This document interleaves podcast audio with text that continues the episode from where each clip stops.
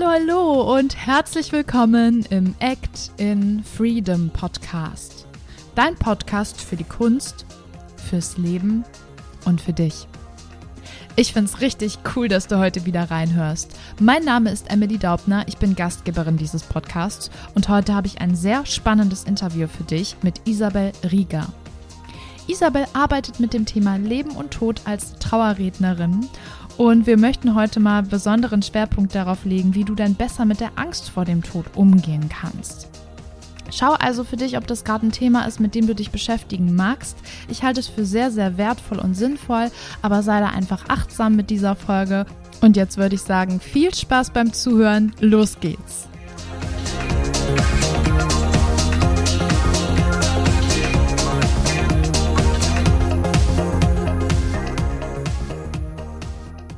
Liebe Isabel, es ist so schön, dass du hier bist im Act in Freedom Podcast. Wir sprechen heute über das Thema Leben und Tod und fokussieren uns vor allem auch darauf, wie wir eben einen besseren Umgang mit der Angst vor dem Tod finden können.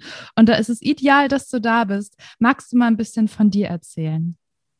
Ja, ich freue mich auch total hier zu sein und ich finde es richtig schön, dass wir einander ja, kennengelernt haben und ähm, dass wir jetzt hier sprechen und ich hier sein darf. Also ja, finde ich super besonders und freue mich total. Ähm, ja, ich bin Isabel, ich, ähm, ich wohne in Bonn ähm, und beschäftige mich ja mit den Themen, wie du gerade schon gesagt hast, Leben und Tod und bringe das vor allem auch in Zusammenhang. Also sehe nicht nur Tod als Einzelthema, ähm, sondern versuche es auch neu zu begreifen und in neue Perspektiven zu bringen. Und ähm, ja, habe eigentlich so diesen großen Wunsch, dass wir als Gesellschaft auch einen neuen Umgang, ähm, einen neuen Umgang mit diesem Thema finden. Ähm, und ja, bin deswegen sehr committed diesem Thema gegenüber und bin auch selbst auch noch viel auf der Suche ähm, auch gewesen, was genau möchte ich eigentlich in dem Thema machen, wo möchte ich starten. Ich hatte so viele Ideen und es war auch ein ganz spannender Prozess, durch den ich da jetzt nochmal gegangen bin. Ja, total schön. Also ich glaube, dieses Thema geht uns alle was an und ähm, es ist ja einfach so, irgendwann werden wir alle mal sterben. Das ist ja keine, äh, keine Neuigkeit in dem Sinne und ich glaube, es ist total schön, wenn man da mit mehr Leichtigkeit dran geht und eben auch gucken kann, wie kann ich denn vor diesem Tod mein Leben eventuell nochmal anders betrachten und anders nutzen. Und da freue ich mich heute mit dir reinzugehen. Ich würde gerne mal schauen, weil meistens hat sowas ja auch einen Prozess vor sich, dass du entschieden hast, ich will mich mit diesem Thema beschäftigen. Und ich weiß ja auch von unserem Vorgespräch, dass du selber eine Erfahrung mit Tod gemacht hast. Und ich würde dich jetzt gerne mal bitten, wenn du magst, zu erzählen, ähm, was du, ja, diese Erfahrung hatte. Also was hat die mit dir gemacht und mhm. Ja, was, was ziehst du jetzt auch für heute noch daraus? Mhm. Also bei mir war es tatsächlich immer so, dass das Thema Tod mir sehr viel Angst gemacht hat.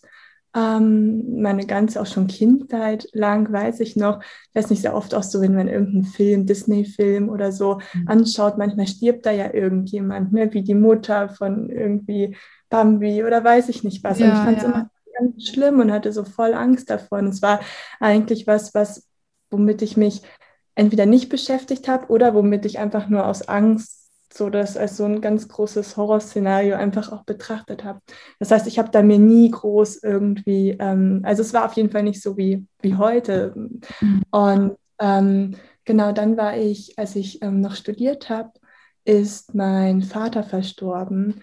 Und das war halt für mich etwas, womit ich eigentlich überhaupt nicht gerechnet habe, dass das mir sozusagen passiert und noch so jung und noch so, so früh. Und ähm, das war sehr intensiv und sehr, sehr, sehr, sehr krass für mich, einfach auch, weil ich das ähm, im Freundeskreis, irgendwie war das ja noch nicht so wirklich passiert, weißt du, also es war einfach auch so aus dem, durch das Alter bedingt. Und ähm, dann war das erstmal so eine, ja, so eine große, auch irgendwo überfordernde Situation, die ganz viele Emotionen halt auch mit sich gebracht hat. Und ähm, aber es hat mir halt eben gezeigt, es kann passieren. Also es hat mir gezeigt, es kann passieren, dass jemand ähm, verstirbt aus dem nahen um um Umfeld. Es hat mich auch daran erinnert, dass mein eigenes Leben halt erstmal auf der Erde endlich ist. Also es hat mir, und, und dadurch kam dann aber auch ein, ähm, okay, wie möchte ich eigentlich leben? Was bedeutet das überhaupt für mich? Also nicht im ersten Zug, aber dann in einem, in einem späteren Zug hoch. Und was aber eigentlich das größte Thema für mich war, war, dass ich realisiert habe, wow, irgendwie fühle ich mich alleine mit dem Thema, weil ich mhm. dann realisiert habe, boah, als ich habe das Gefühl, in unserer Gesellschaft, wir sind nicht so darauf vorbereitet. Also ähm, ich war auch, also ich habe auch früher mal ein Jahr in Südamerika gelebt und dort hatte ich das Gefühl, der Umgang war ein bisschen anders, so mit dem, mit dem Leben und auch mit dem Tod mehr thematisiert. Ähm, mehr ausgesprochen. Generell hatte ich den Eindruck, es durften mehr Emotionen gezeigt werden. Und ähm, dann, als, als diese Situation war, als mein Vater verstorben ist und die Zeit dann danach, so durch diese Trauerphase, da habe ich schon realisiert, ähm, wow, also mh, mm, dafür, dass es so ein riesiges Thema ist, wird es schon super wenig thematisiert. Und ähm, so ist das dann für mich zum Thema geworden, nachdem ich so meinen eigenen Prozess damit durchlaufen bin und auch ziemlich bewusst diese Trauerphase auch durchlebt habe und durchlaufen habe, ähm, habe ich mich dann irgendwann, als so ein gewisser Punkt erreicht war und geheilt war, habe ich dann begonnen, mich auch mehr mit dem Thema grundsätzlich zu beschäftigen. Also nicht nur noch aus meiner eigenen Perspektive raus, sondern auch aus so einer Weitsicht raus. Mhm. Und habe realisiert, mh, hm, ich würde mir wünschen, dass das mehr Thema sein darf, auch schon im Vorhinein und mehr Raum bekommt und damit auch das Bewusstsein für Leben, aber auch mehr Raum bekommt und für unsere Gemeinschaften, auch für Verbindungen untereinander, wie wertvoll das eigentlich alles ist. Ja, total schön. Also ich glaube, das ist ja immer so die schönste Idee, wenn man selber eine Erfahrung gemacht hat und merkt, okay, ich fühle mich hier gerade überhaupt nicht mit aufgefangen, mir fehlt total was. Gut, dann muss ich das vielleicht selber erschaffen, um anderen mhm. in diesem Prozess zu helfen. Und ich würde dich jetzt gerne nochmal fragen, also warum ist denn so ein, ja, warum ist das Trauern an sich ein notwendiger Prozess, um mit dem Tod umzugehen? Kann man das nicht auch überspringen? Also ich glaube, es ist so wie bei allem, was man irgendwie versucht zu überspringen, was aber in einem ist. Ähm, es ist meist irgendwie nicht so eine gute Idee, weil es dann irgendwann halt rausgedonnert kommt.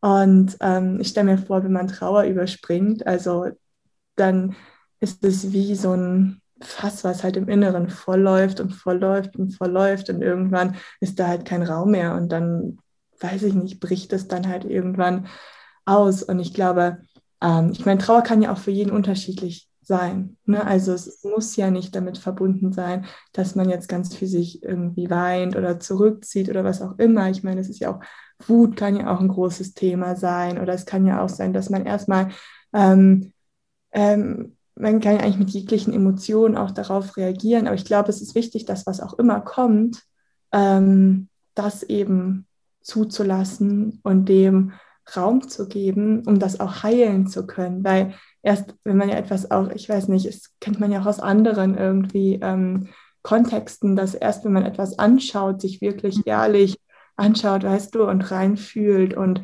ähm, sich mit etwas konfrontiert, erst dann gibt es ja überhaupt die Chance auf, auf Heilung und auf genau diesen Bereich zu heilen. So. Ja, ähm. absolut. Hast du denn eine Idee, weil du meintest ja auch gerade, naja, das gilt ja genauso auch für andere Emotionen wie Wut, ne, dass sie nicht einfach übersprungen werden sollten. Mhm. Warum haben wir Menschen denn immer so Angst davor zu fühlen? Das ist eine gute Frage. Ähm, ich glaube, weil es unbequem ist. Also in Anführungsstrichen. Weißt du, was ich meine? Also mhm. es ist so, ähm, ich meine, wir haben halt auch immer einen mentalen Plan für alles. Und ähm, Gefühle können uns ja erstmal da rausbringen. Also wenn ich fühle, mhm. ist ja die Gefahr, dass das, was ich mir mental so schlau überlegt habe, irgendwie in irgendeiner Form durchbrochen wird oder erstmal, also in Anführungsstrichen, ähm, und es kann dann ja auch einfach mal unangenehm sein. Ich meine, Trauer zu fühlen ist einfach unangenehm. Ähm, Wut zu fühlen ist auch unangenehm. So. Und ähm, aber ich glaube, es ist auch super wichtig, um auch das Schöne richtig fühlen zu können. Weil wenn wir grundsätzlich uns auch entscheiden, okay, ich will eigentlich nicht so viel fühlen oder, oder uns unterbewusst wahrscheinlich eher dafür entscheiden, dann, ähm, dann schließen wir auch die schönen Gefühle aus wie auch intensive Freude oder intensives Glück oder intensives so, wow, Magie oder was auch immer fühlen zu können. Ähm, das versperren wir uns dann natürlich gleich mitten. Ja, ich finde, da passt dieses Bild so toll, wenn man, wenn man sagt, äh, wo, wo Licht ist, muss auch Schatten sein. Also sonst würde man das Licht gar nicht erkennen. Ne? Und ich glaube, mhm. das ist, also das habe ich auch in meiner Schauspielausbildung gelernt, dass eben diese ich sag mal in Anführungszeichen, negativen Gefühle wie Hass und Wut und Trauer, dass sie eben genauso da sein dürfen. Ja, und dann habe ich auch mal überlegt, wo kommt denn das her, dass ich mich nicht traue, das so rauszulassen? Und ich habe auch oft das Gefühl, dass wir als Kinder das so ein bisschen verboten kriegen. Weil wenn ein mhm. Kind irgendwas fühlt, schreit es ja erstmal, man weiß gar nicht genau warum. Und das ist so intuitiv angebunden, lässt das sofort raus und dann ist ja auch wieder gut. Also in der Regel schreit ein Kind ja nicht den ganzen Tag, sondern dann äh, wird mal kurz ein Pflaster Pflaster drauf gemacht und ist wieder gut. Ähm, zumindest aus meiner Erfahrung. Und ich glaube, wir haben das so ein bisschen ähm, von den Erwachsenen uns mehr und mehr abgeguckt. Also wir sind ja jetzt auch erwachsen, aber ich glaube, du weißt, was ich meine, dass es so ein bisschen verboten ist, im Restaurant jetzt emotional zu mhm. werden und das stört ja dann wieder andere und dadurch hat dieses Emotionszeigen finde ich, leider etwas Negatives bekommen, wo viele auch meinen, ja, das ist ja jetzt schwach, wenn ich das mache. Das kann ich ja jetzt hier nicht machen. Ich, ich zeige mich ja verletzlich. Jetzt können mich ja andere dafür verurteilen oder angreifen. Ja, wirklich. Ich finde super spannend, auch was du sagst, mit dem als Kind, wie schnell es eigentlich auch weggeht, wenn man es einmal kurz rauslässt. Ähm, und so ist es, also heute glaube ich, ist es auch immer noch so, wenn man einmal eine Emotion auch als Erwachsener sich traut, auch mal äh, zu fühlen und rauszulassen, dass es dann eigentlich viel schneller auch wieder durch ist, als wenn man das erst nicht, ähm, erst nicht macht. Und ähm, ja, ich glaube, es steckt auch immer so eine Angst vom Außen dahinter, oh, was, wenn die Person das nicht unter Kontrolle hat, was soll ich dann machen und hört es wieder auf? Und also weißt du, was ich meine? Es ist ja auch so ja. ein, äh, du weißt erstmal nicht, was passiert, wenn ein Mensch in eine Emotion reingeht. Ich glaube, das ist auch eine Angst um, ähm, vor Kontrollverlust auch irgendwo der Situation gegenüber. Es gibt natürlich Mitmenschen, die auch sehr wenig Empathieempfinden haben. Ich glaube, da weiß man oft, okay, wenn ich mich jetzt so öffne, dann ähm, stößt das vielleicht extrem auf Widerstand. Aber aus mhm. meiner Erfahrung ist es so, äh, wenn ich jetzt zum Beispiel einfach mal meine Beziehung angucke, ja, ich bin jemand, der hat immer ganz viel geschluckt und wollte nie Konflikte. Das fand ich ganz, ganz schlimm.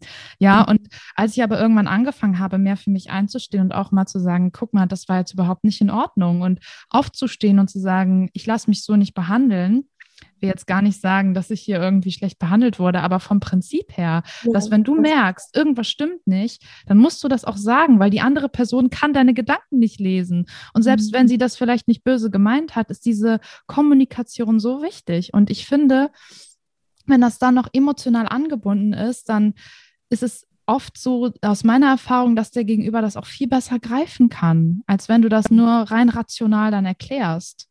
Mhm, komplett, ja. Ich finde auch Beziehungen sind da auch echt eine, also auch eine Kommunikationsherausforderung, so diesbezüglich. Ja. Aber was, wo man halt total drin wachsen kann, ist da immer wieder bewusst drin, daran zu üben, halt sich auszudrücken und mit seinen Emotionen auszudrücken. Ja, das stimmt, ja.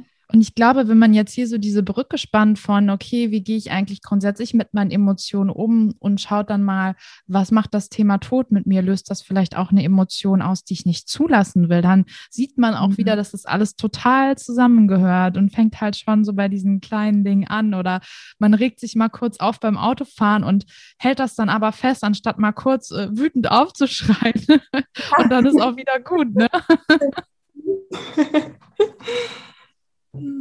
Ja, so ist es irgendwie. Ich, ja, ich würde jetzt gerne noch mal, also finde dieses Thema unfassbar wichtig. Ich glaube, dazu mache ich bestimmt auch noch mal eine, eine extra Folge zu dem Thema Emotionen zeigen.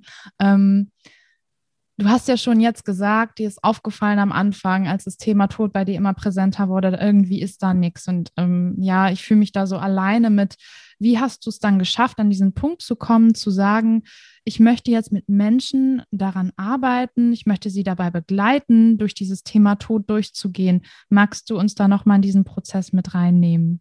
Ja, also es war so, dass ich damals zu dem Zeitpunkt, ähm, als der Todesfall war, dass ich dort in einer Ausbildung war, ähm, und, also in einer berufsbegleitenden Ausbildung ähm, zur, zur, zum Coach und zur Kinesiologin. Das heißt, eine Ausbildung, die schon super selbstreflektiert tief und durch Selbsterkenntnisse auch geprägt war. Und mhm. dadurch, dass ich in diesem besonderen Kontext war mit ein paar anderen Frauen, ähm, hat das Thema dort Tatsache für mich viel Raum bekommen, weil dort, also die, die Frauen, mit denen ich auch die Ausbildung gemacht habe, ähm, hatten auch teils schon, ähm, genau, waren auch wirklich teils schon, ähm, hatten auch schon Todesfälle erlebt, waren auch schon in Trauerphasen gewesen.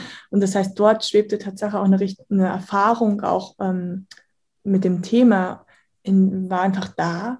Und gleichzeitig war natürlich so dieses sich mit sich selbst auseinandersetzen, andere Menschen ein bisschen guiden durch komplexe Situationen, war ja auch sehr präsent dort. Und das war einfach so ein Riesenglück für mich, weißt du, dass ich, oder eine Fügung oder was auch immer, aber dass ich genau zu dem Zeitpunkt ähm, diese Ausbildung gemacht habe.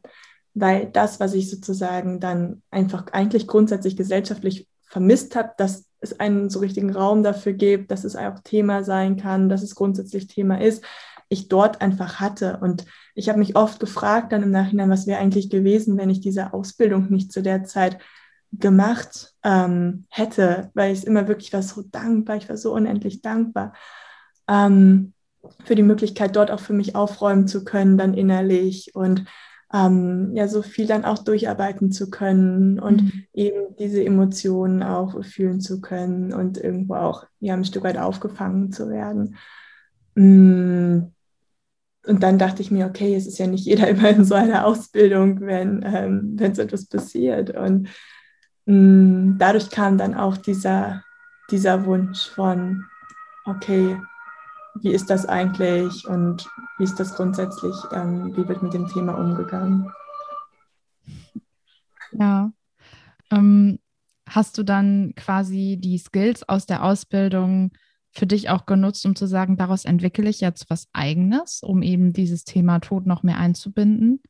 Ja, also es war etwas, was mich auch in der Ausbildung sehr begeistert hat, war auch grundsätzlich diese Perspektive von, es ist okay, durch Krisenzeiten zu gehen ähm, und hm, wie soll ich sagen, also praktisch dieses, ähm, es ist menschlich auch durch, durch Tiefs durchzugehen. Und in diesen Punkten kann aber ganz viel Transformation geschehen und ganz viel Entwicklung.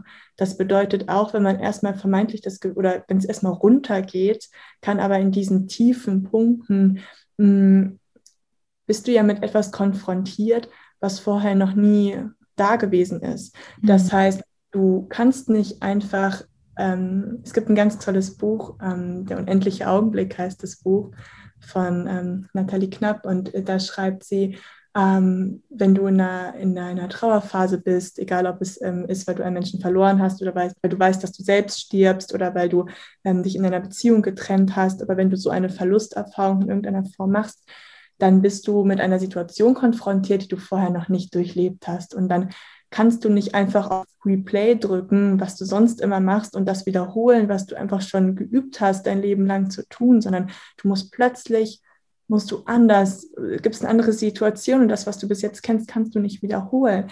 Mhm. Und das heißt, dann musst du gucken, okay, wow, wer bin ich eigentlich und wo bin ich eigentlich? Und du musst nochmal ganz neu dich irgendwie mit dir selbst eigentlich konfrontieren. Und dadurch steckt da halt so viel Entwicklungspotenzial und so viel, ähm, so viel Transformationspotenzial und so viel Veränderungsmöglichkeit einfach in dieser Situation, die erstmal einfach nur schlimm erscheint. Und das habe ich, das wurde mir einfach auch ganz stark durch meine Ausbilderin vermittelt und ähm, oder uns. Und das war, das war wirklich so ein, so ein life-changing ähm, Gedanke für mich und so ein Punkt für mich, ähm, und hat dann irgendwie auch die Grundlage auch für weitere Überlegungen äh, von mir gebildet. Ähm, da auch gleichzeitig einerseits dieses zwar zulassen, worüber wir vorher gesprochen haben, von Emotionen und allem Möglichen, aber gleichzeitig auch diese Draufsicht zu haben von, ich weiß, das ist jetzt ein Prozess und da gehe ich durch und es geht jetzt vielleicht mal gerade richtig tief, aber es wird auch wieder hochgehen und vielleicht wird es sich in Wellenform bewegen und immer mal wieder auch runtergehen, aber grundsätzlich werde ich mich wieder da hoch bewegen und werde dann auch ein anderer Mensch sein, als ich davor eigentlich war oder mir selbst näher gekommen sein als davor. Und das finde ich unendlich wertvoll, das zu wissen für sich selbst und auch ähm, für andere in jeglichen Situationen.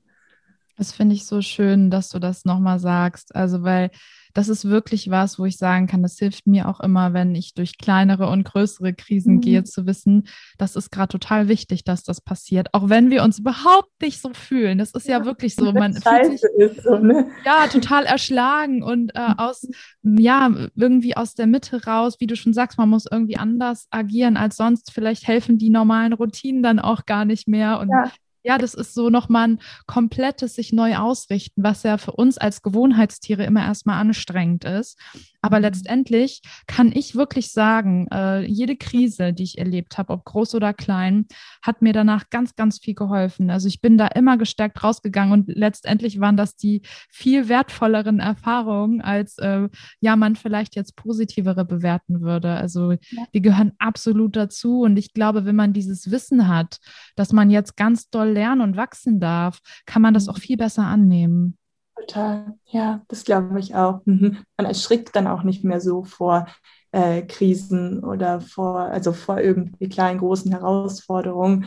Wenn es wird halt dann immer noch scheiße und es ist immer noch unbequem und alles mögliche, aber dennoch ist so ein tiefes Vertrauen auch irgendwie da von, okay, ähm, das wird schon so. Das finde ich. Ich glaube, die Frage, die man sich dann immer stellen darf, ist so, was, was kann ich denn jetzt gerade daraus lernen? Ähm, wa warum passiert mir das jetzt? Also nicht immer dieses, warum ich, oh mein Gott, so in diese Opferhaltung zu gehen, mhm. sondern immer zu gucken, okay, was nehme ich daraus mit? Das sofort umzuwandeln und eben da einen Lernprozess anzustoßen. Das kann ich echt nur empfehlen. Äh, bei der nächsten Krise probiert es mal aus.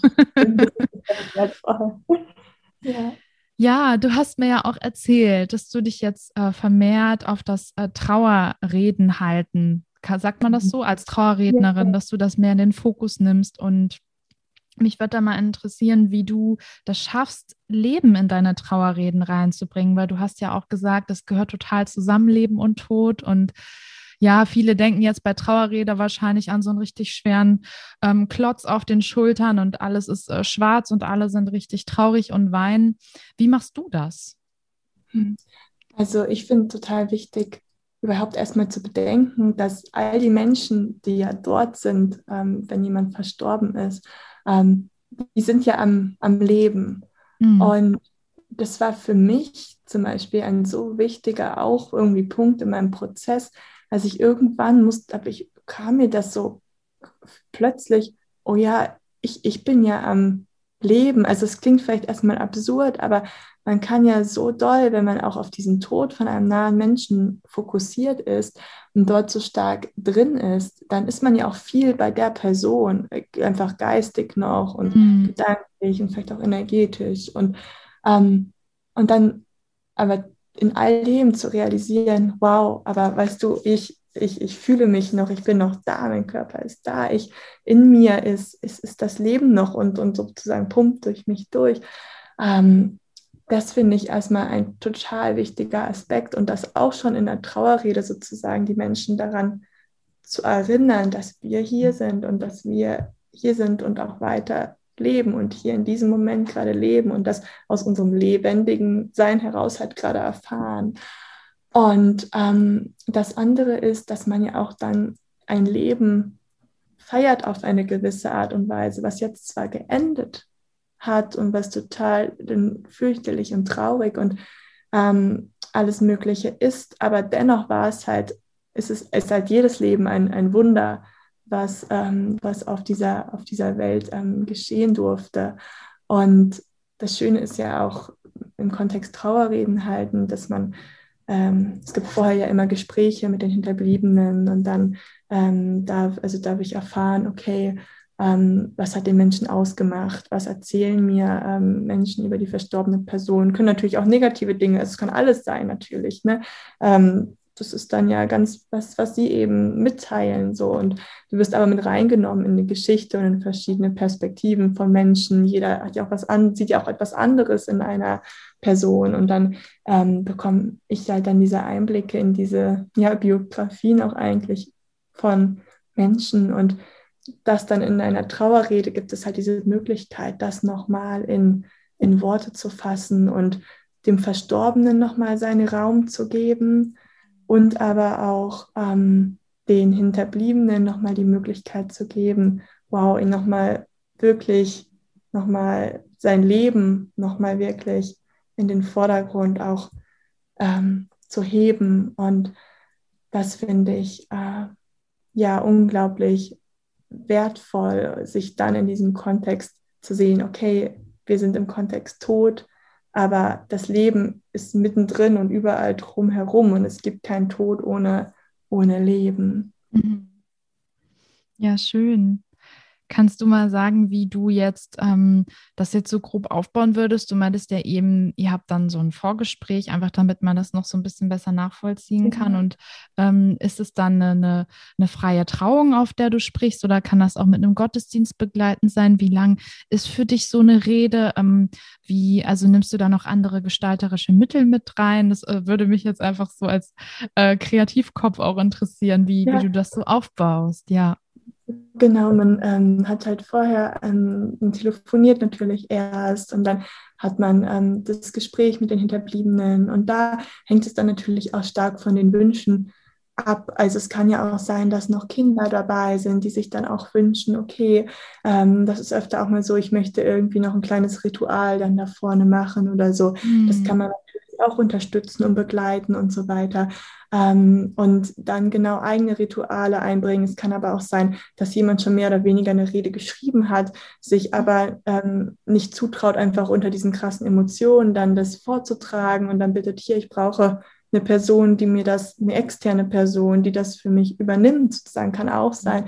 Üblicherweise schreibt man natürlich die Rede dann selbst und gestaltet sie selbst, aber eigentlich ist dort Raum für, sage ich mal, alles, was sich gewünscht wird. Und das ist mir auch so wichtig, ähm, deswegen auch Trauerrednerin in, in Gelb, was ich mir als ähm, Motto sozusagen äh, gebildet habe, ähm, weil eine, eine, Beerdigung muss halt nicht in, in Schwarz mhm. sein. Und ähm, ich glaube, wir haben oft auch noch im Kopf ähm, so sehr klassisch Kirche, Pfarrer, alles schwarz, alles dunkel. Ähm, aber mittlerweile ist es kann halt wirklich super ähm, divers sein, wie eine, ähm, wie eine Trauerfeier ablaufen kann. Und Menschen können sich genauso gut entscheiden, alle in den Bund zu kommen, sage ich mal. Also es kann und, und einfach um dieses, hört man ja auch oft so, wenn ich mal versterbe, möchte ich, dass alle in, in Bund kommen und nochmal feiern, dass ich gelebt habe. So finde ich super schön auch. Ja. Und ähm, deswegen auch dieses in Gelb, um irgendwie einfach mit einem Symbol auch zu zeigen. Ich finde, Gelb spiegelt sehr so dieses auch Leben, Licht ja. im Schatten, wie du vorher schon gesagt hast, wieder. Vielleicht auch als Erinnerung ein bisschen symbolisch für Seele, für etwas Größeres, für etwas Großes Ganzes. Und ähm, ja, genau, die, es sind halt häufig Menschen, die nicht in einem kirchlichen Kontext oder die es nicht in einem kirchlichen Kontext dann machen, ähm, mhm. ähm, die Bestattung oder die Trauerfeier, sondern, ähm, sage ich mal, nicht kirchlich gebunden. Und da ist es dann, dass sich diese Menschen dann gucken, okay, dass sie eine, das heißt halt eine freie Trauerrednerin, einen freien Trauerredner mhm. ähm, sich suchen und ähm, ja, dieser Person dann sozusagen die Aufgabe der Rede übergeben und dann kann halt entweder mehr noch dazukommen oder halt auch nicht, wie du schon sagst, mit Ritualen oder ich glaube, für auch das Kreative sind da auch kaum Grenzen gesetzt. Also je nachdem, wie man natürlich miteinander resoniert und was sich die Menschen dann wünschen, kann man sich auf jeden Fall tolle Sachen zusammen gestalten und überlegen. Ja, finde ich mega schön, dass du da so auf die Bedürfnisse deiner Kunden eingehst und das eigentlich jede, jedwede Form annehmen kann. Und ich glaube halt, wie du schon gesagt hast, äh, ich habe bisher auch eher mehr so die Trauerfeiern erlebt, die wirklich, ähm, ja, man saß dann zwar danach noch zusammen, aber es war dann oft sehr emotional in der Kirche und ich finde es total schön, das gibt es ja auch in anderen ähm, Regionen, in anderen Ländern, dass es eben viel mehr gefeiert wird, dass man sich erinnert und dass man eben gemeinsam das Leben nochmal viel mehr wertschätzt. Und ich glaube, das dürfen die Hinterbliebenen auch daraus nehmen, dass wenn jemand geht, es vielleicht immer noch mal eine Erinnerung sein kann für das, was man hat. Und ich habe das schon ganz häufig gehört von Menschen, die jetzt recht früh Partner, Eltern, wie auch immer verloren haben, ähnlich wie du, dass sie dann daraus auch einen riesen Mehrwert gezogen haben. Und mhm. ich persönlich glaube ja daran, dass, äh, dass sowas nicht umsonst passiert, dass es irgendwie auch alles zusammenhängt und dass, wenn jemand geht, dass es auch die Zeit ist zu gehen und es uns vielleicht irgendwann leichter fällt, diese Person auch loszulassen. Ja, da, daran glaube ich auch ganz fest. Ja, definitiv. Mhm. Schön, ja, so ja. schön. Ähm, möchtest du jetzt zum Abschluss nochmal sagen, ähm, vielleicht auch so zusammengefasst, was jetzt so deine Tipps sind, wenn jetzt jemand wirklich ähm, ohne dass man jetzt eventuell einen Todesfall hat, aber einfach grundsätzlich eine Angst vor dem Tod hat, wo du sagst, ey, das wären so Möglichkeiten, damit könntest du es dir vielleicht leichter machen. Mhm. Also ich würde mir wirklich immer als erstes bewusst machen, diesen Zusammenhang von Leben und Tod. Das hat für mich etwas super Beruhigendes, dass es mhm. irgendwo ineinander spielt. Und ähm, also ich finde, allein die Natur zu beobachten und sich bewusst zu machen, was in der Natur passiert, kann so unterstützend in, der, in dem sein, was du gerade gefragt hast. Ähm, und zwar sich bewusst zu machen, dass die Natur ständig diesen Prozess durchläuft. Also wirklich die ganze Zeit. Ich meine, wir haben jetzt, ähm, wir haben jetzt Spätsommer. Es wird jetzt wieder Stück für Stück in den Rückzug gehen.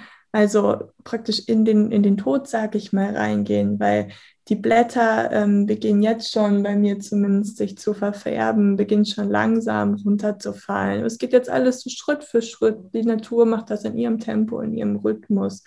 Und es ist auch nicht aufhaltbar. Das passiert jetzt. Und dann irgendwann sind alle Blätter runtergefallen. Und dann hast du nur noch die kahlen, leeren Äste und, und Tiere haben sich zurückgezogen. Und es ist die totale Ruhe, Rückzugsphase, die dann irgendwann im Winter eintritt. Und um dann aber wieder mit einer neuen Energie, mit neuer Lebenskraft in den, in den Frühling reinzugehen und Blüten rauszuproduzieren, sag ich mal, und Energie pumpen zu lassen. Und dann wacht wieder alles auf und ist dann irgendwann einfach in diesem Höhepunkt von, von, von Schönheit und Lebendigkeit im Sommer. Und ich finde, allein sich das anzugucken, hat für mich sowas Verständnisbringendes mhm. und sowas Annehmendes, dass wir einfach dass wir einfach Menschen sind, die auf dieser Welt leben und die diesem Rhythmus auch irgendwie unterliegen und auch wenn wir gerne irgendwie alles kontrollieren wollen. Aber ähm, wir sind diesem, wir sind Teil dieses Kreislaufes und das ist eben ein Kreislauf, ein großer Kreislauf ist. Und ich glaube, sich das bewusst zu machen und sich auch dieser Natürlichkeit dessen durch die Natur bewusst zu machen, das ist erstmal einfach ein großer Tipp von mir und das betrachte ich als unglaubliches ähm, Geschenk und Stärkung, auch das, ähm, das zu machen. Mm, sich genau dann das, was wir vorher gesagt hatten, ähm, sich bewusst zu machen, wow, in jeder Krise ähm, gibt es ein Geschenk, also in jedem, in jeder Herausforderung, großer oder kleiner, ähm, gibt es auch die Möglichkeit für mich, mich neu zu entdecken, mich neu zu entwickeln. Was du sagst, nichts passiert umsonst irgendwo, ist alles in einem großen Zusammenhang. Und ähm, die lernen einfach das, die Lernaufgabe dahinter zu sehen und auch wenn man sie noch nicht sehen kann in dem Moment, aber einfach zu vertrauen, okay, später werde ich vielleicht für mich verstehen, weswegen alles einen Sinn ergibt, auch wenn ich es gerade noch nicht verstehen kann. Und ähm, ja, wirklich auch sich zu trauen und ähm, zuzulassen, auch entsprechende Emotionen, die damit einhergehen, auch wirklich zu fühlen und ähm, den Raum zu schenken und zu sagen, okay, das muss ich jetzt nicht unterdrücken, sondern wenn es jetzt gerade da ist, dann ist es gerade da und dann darf das auch da sein. So. Und das sind für mich so die wichtigsten, wichtigsten Aspekte erstmal, um diesen Situationen begegnen zu können für mhm. sich. Ja, total schön. Lieben Dank äh, fürs Teilen. Ich glaube, da kann sich jeder mal ein bisschen was raussuchen, ein bisschen probieren. Und ich glaube, es geht da einfach um Bewusstsein zu beobachten, ja. auch sich selber zu beobachten, denn wir verändern uns ja auch täglich. Wir werden alle mhm. irgendwo älter und dass man die Falten äh, irgendwann mal im Gesicht oder so nicht mehr verurteilt, sondern auch annimmt als einen Prozess, als eine Erfahrung und mhm. genauso eben auch ja, alles als etwas Lebendiges sehen kann, was, was ja. sich weiterentwickelt. Ich glaube, das ist so ein ganz, ganz schönes Bild mit der Natur auch. Ja, ich danke dir jetzt, dass wir durch dieses Thema so gemeinsam durchgehen konnten. Möchtest du jetzt ganz zum Schluss nochmal sagen, wenn jetzt jemand vielleicht einen, einen Todesfall hat oder sich noch mehr mit diesem Thema beschäftigen möchte und mit dem Leben natürlich auch, wo man dich finden kann, wie die Menschen mit dir Kontakt aufnehmen können? Mm, ja, gerne. Also momentan bin ich am besten über Instagram Tatsache erreichbar. Ähm, unter Isabel Rieger. Ähm, ja, es wird wahrscheinlich auch noch einen eigenen Podcast geben, aber oh. der ist nicht leben. der muss noch geboren werden. Und ähm, ja, also erstmal wirklich über Instagram am besten. Da bin ich erreichbar. Da kann man mich einfach über Nachricht kontaktieren. Ja, super. Das wird natürlich alles in den Shownotes verlinkt. Und dann danke ich dir jetzt ganz herzlich für deine Zeit, für deine, ja, deine Impulse, deine Ideen. Und ähm, gibt es noch irgendwas, was du zum Abschluss noch loswerden möchtest? Ja, also erstmal, ich danke dir total für das Gespräch. Ich fand es super schön und auch super bereichernd. Und ähm, ich muss sagen, für mich war es auch von vornherein total spannend zu wissen, du, ihr kommt aus der, aus der Schauspielwelt. Und ähm, das hat mich von vornherein fasziniert, weil da dachte ich mir, wow, da geht es halt ja auch darum, um dieses Kreative und um auch um verschiedene Lebensphasen oder Emotionen ähm, erlebbar zu machen und aufzuzeigen. Ähm, und ja, habe da für mich auch ähm, ja, diese Verbindung gesehen oder es hat mich auf jeden Fall wahnsinnig fasziniert und ich dachte, wow, wie schön, jetzt irgendwie hier auch dabei sein zu können und mit dir zu sprechen und irgendwie auch zu schauen, was sind so deine Fragen, die du dir dann dazu überlegst zum Thema Leben und Tod und was wird dich da wohl interessieren und ähm, worauf wirst du eingehen. Ja. Ja, vielen, vielen Dank für deine Wertschätzung. Genau. Also wir haben das ja jetzt auch so weiterentwickelt, dass wir da mit Fotografie arbeiten und die Emotionen sind für uns wirklich das Wichtigste an einem Bild, dass ein Bild lebendig wird und da geht es eben nicht immer nur um ein perfektes Lächeln, ein Spaghetti-Lächeln, ja, wie ich immer so gern sage, sondern es geht auch mal darum, wirklich etwas loszulassen, etwas zu sehen in den Augen und einfach das mitzubringen, was gerade da ist und das auch ja, dann, selbst ja, nach außen. Ja, genau, dass man sich traut, diese, diese Masken fallen zu lassen, weil man denkt immer, Schauspiel ist Maskerade, aber letztendlich ist Schauspiel dann gut, wenn du wirklich ähm, echte Emotionen nutzt und das über das mhm. Schauspiel hinaus, finde ich, auch im Leben, in allem, was du selber tust, dass du echt wirst und dass du nicht, ja, dass du dich nicht länger versteckst. Ja. stimmt. Echtheit ist für mich auch der, der größte Wert. Also wenn mich jemand fragt, so, wow, was ist eigentlich der größte Wert, ist für mich Tatsache Echtheit. Und damit ja. ähm, verbinde ich, sich selbst zeigen zu dürfen, sich selbst erlauben, vor sich selbst sich zu zeigen und immer näher an diesen inneren Kern vom eigenen Selbst heranzukommen. Und das ist dann für mich auch das Leben, ähm, lebendig leben. Ja, Danke für dieses schöne Schlusswort. So schön.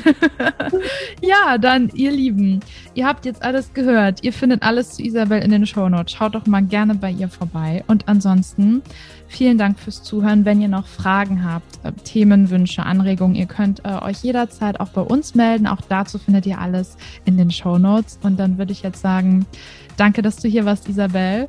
Und ich würde sagen auch, dass wir uns dann in der nächsten Folge wieder hören. Bis dahin passt auf euch auf und tschüss.